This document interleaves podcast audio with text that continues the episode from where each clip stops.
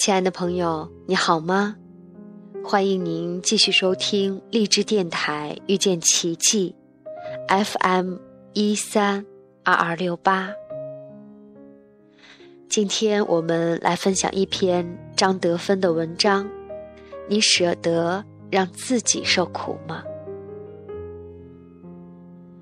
很多时候，很多人都不知道怎么拒绝别人，怎么对别人说不。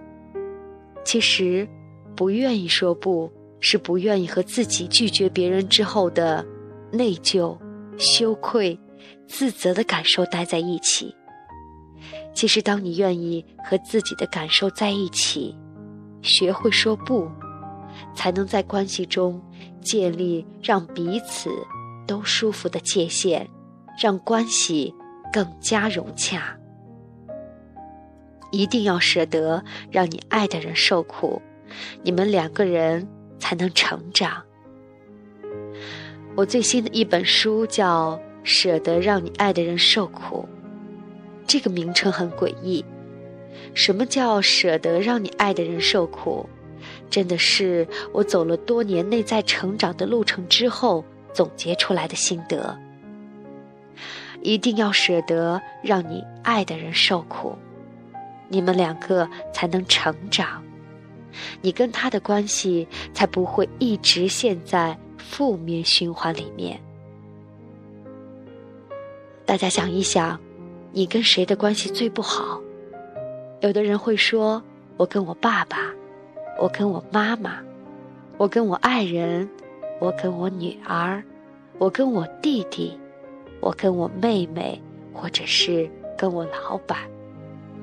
每个人都有这些问题，可是很多时候是因为我们觉得不想得罪对方，我们不想对方受苦，所以我们委曲求全，让自己受苦。但是你受苦了。这就是一个双赢的局面吗？你以为你让自己受苦，其实你是苦到了，没有错，因为他让你去做一些你不想做的事情，或者叫你成为你不想成为的人，你按照他的方式做了，你受苦了。可是其实双方都没有益处。这并不是一个双赢的局面。不会说不，是因为不愿意跟自己的感受在一起。舍得让你爱的人受苦里有一篇教孩子学会说不。我们自己要先学会说不。怎么说呢？我们为什么不能说呢？很简单。是因为他一说不以后就会内疚、羞愧、不好意思，对不对？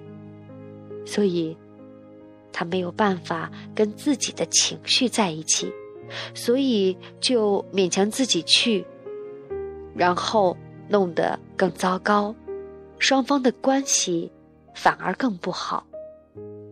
如果下次试试看，人家来说请你帮忙。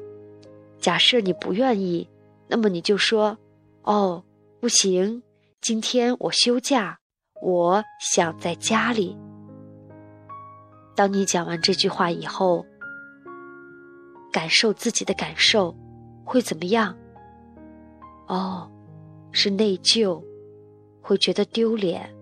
我怎么可以这个样子？我怎么可以这么自私？我怎么是这么烂的人呢？我怎么会这么糟糕呢？那么此刻，你就跟你的这个感受在一起，跟他在一起，感受一下，呼吸，深呼吸，好像也没那么糟糕。所以，第二天我们再碰到，依然可以打招呼。这样你就做到了，帮自己维护一个界限，又能够不得罪人。所以说，这是一个最好的方式。亲爱的听众朋友，这就是张德芬的“舍得让心爱的人受苦”。不知道您是否看过这本书？不知道您是否舍得让心爱的人受苦？不知道您是否会有自己的界限，能够有力量、有勇气去拒绝别人？其实，真的就是那样。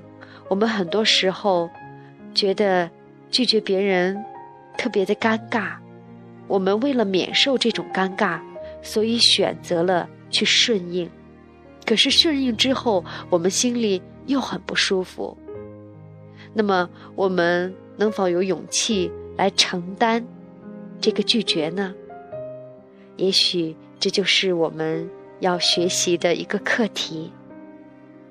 亲爱的朋友，感谢您的收听，让我们共同学习，共同前进。